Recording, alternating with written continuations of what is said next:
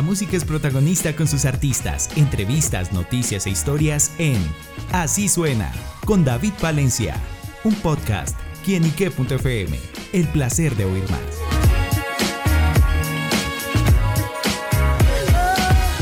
Hola amigos y seguidores de quienique.com y quienique.fm, bienvenidos a Así Suena, este espacio donde la música es protagonista en nuestro portal. Y bueno amigos, en esta oportunidad nos acompañan unos grandes protagonistas musicales.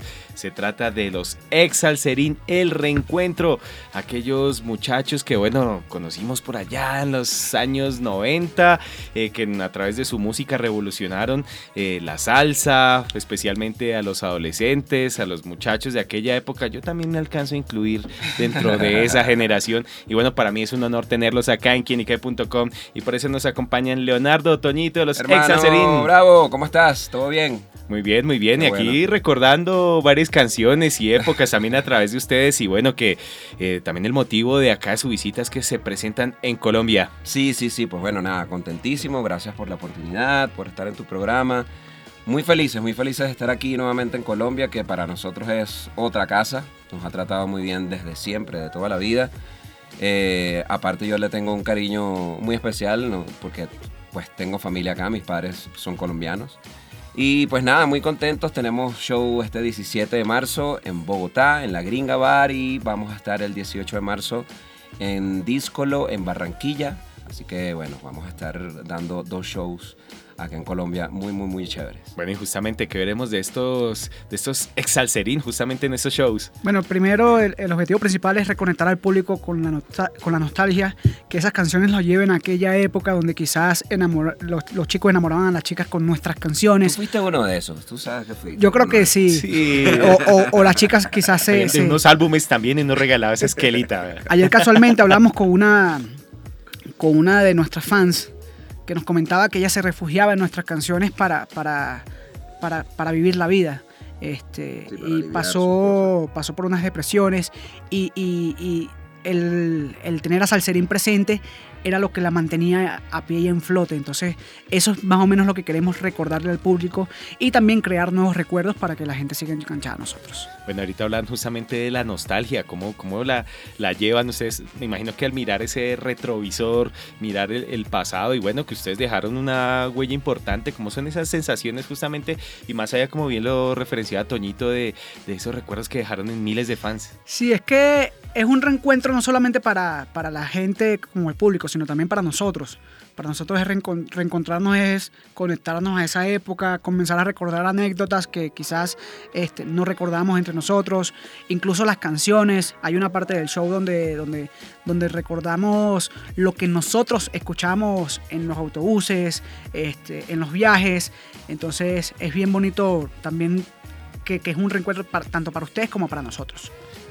Y, volviendo a esas historias, ¿cómo recuerdan ese salserín de aquellas épocas, especialmente en los inicios? No, imagínate, pues para nosotros, eh, como lo hemos dicho en muchas ocasiones, eh, eso siempre va a ser una experiencia de vida pues infinita, ¿no? Es algo que a lo que aprendimos muchísimo, agradecemos muchísimo el haber estado ahí. El comienzo, como todo, eh, tú sabes, fue un poco, un poco difícil en aquellas épocas eh, creo que el, mayor estigma que teníamos nosotros era que la gente no creía que de verdad interpretábamos eh, nuestras voces, que tocábamos instrumentos, que lo podíamos hacer en vivo. Que...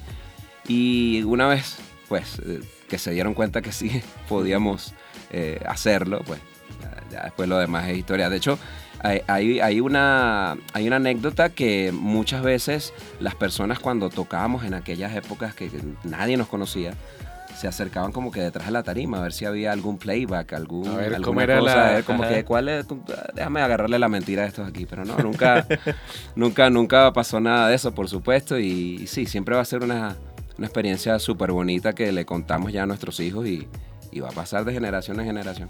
Y como fue ese boom de repente cuando Salserín despegó, que sonó aquí durísimo en Colombia, por supuesto en Venezuela, bueno, y en tantas partes, y en el que ustedes, lo quiero decir como esta forma, se enfrentan como a, a, esa fama y a ese boom que se presentó en ese momento. Fue una locura, fue una locura este, descubrirlo y vivirlo en carne propia. Eh, nunca esperamos nunca esperábamos haber tenido tanto alcance al público y hoy en día lo valoramos mucho más. Hoy en día decimos, wow, todo lo que hicimos este, sin, sin, este, sin esta facilidad de las redes sociales, ¿sabes? Porque no había redes sociales en ese momento. Que eso tiene mucho más valor en aquellas Entonces- épocas, Sí, eso. sí, sí. Este, haber llegado a tantas masas, haber hecho tanta, tantas cosas a nivel musical y a nivel, a nivel artístico, eh, eh, es una huella muy bonita y es como un currículum para nosotros. Bueno, y me imagino que, mucho con todo ese, ese impacto tan mediático, solo les faltó película, novela. Bueno, sí, hic- hicimos película, hicimos, Wow. te- te- tenemos una película, hicimos una película, hicimos novela también, hicimos miniseries, hicimos de todo, hermano. Estábamos Eso es en esa época, en esa época hicimos de todo lo que, lo que te puedas imaginar, como lo hablábamos fuera del aire. Ajá. Teníamos cuadernos, eh, álbumes. Yo sí me eh, acuerdo era del álbum, el sí, recuerdo sí. que más tengo ahí.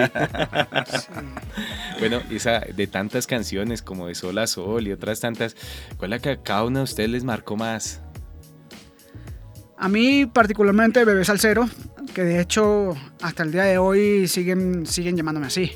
Entonces creo que ese fue como que el principio de mi historia. Sí, yo creo que a, a cada uno por separado hubo una canción que, que siempre lo identificaba y siempre te va a identificar. En el caso de Tony, por supuesto, Bebé Salsero. En el caso mío, Tú eres la que amo o Por estar contigo, que acá sonó muchísimo.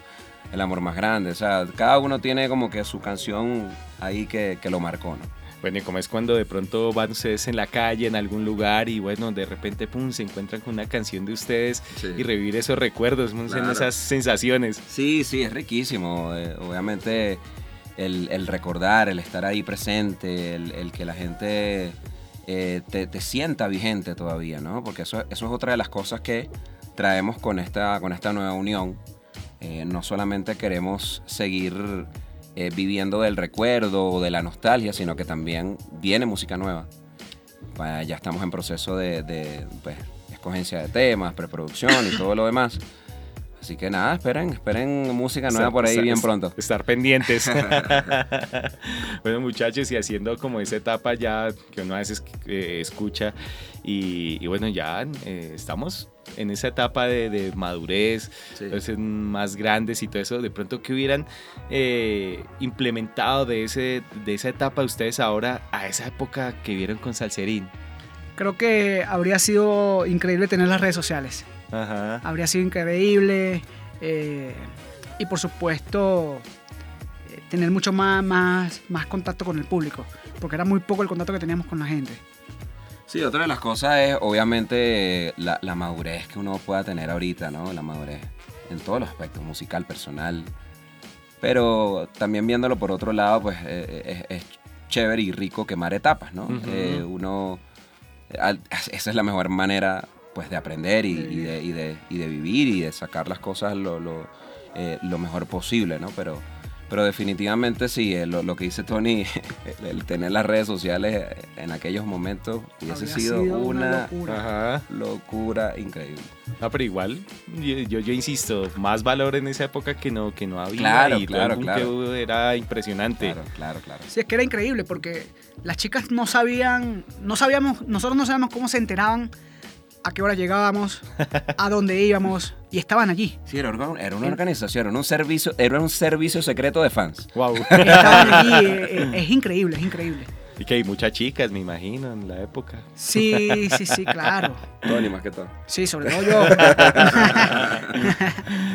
Bueno, muchachos, sin duda, pues ahorita también Leonardo bien lo decía que están trabajando en, en música nueva, Sí. están dándole otra proyección también a lo que es este reencuentro. Y bueno, también cuál es como la actualidad de cada uno de ustedes en sus proyectos. Claro, claro, sí, cada uno tenemos pues proyectos individuales.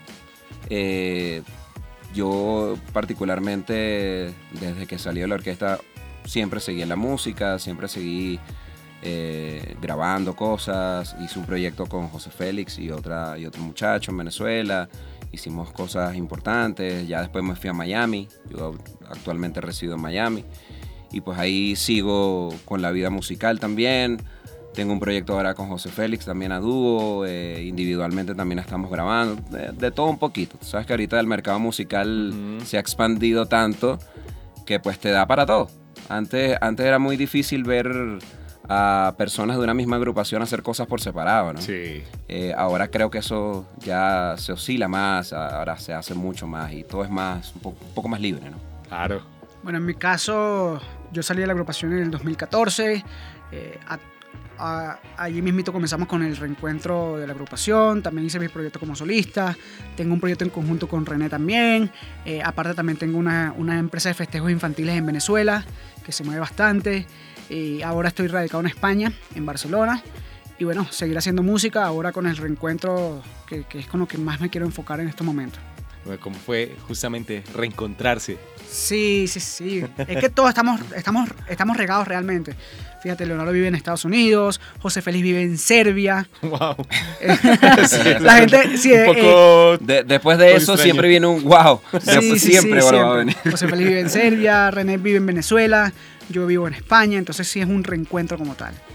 Bueno amigos, pues ya lo saben, a vivir este reencuentro con la salsa, con la música, también con la nostalgia, pero también a escuchar esta nueva faceta de los ex Alcerín, el reencuentro y que sin duda Bogotá y Barranquilla vivirán esos grandes recuerdos gracias a Leonardo, Toñito, José Félix, bueno, todo el, todo el combazo que se reencuentran en esta oportunidad. Así que bueno muchachos, pues gracias por estar con nosotros acá en quinique.com y extenderles la invitación para que no se pierdan estos shows y por supuesto a tener toda esta radiografía de los ex Alcerín. Claro que sí, mi brother. Muchas gracias a ti por el espacio.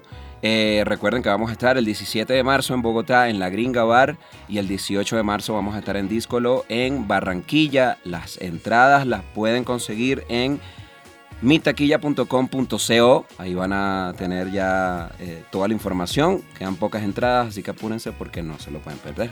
Y cualquier información, cualquier duda, pueden comunicarse a través de nuestras redes sociales X Salserín Oficial.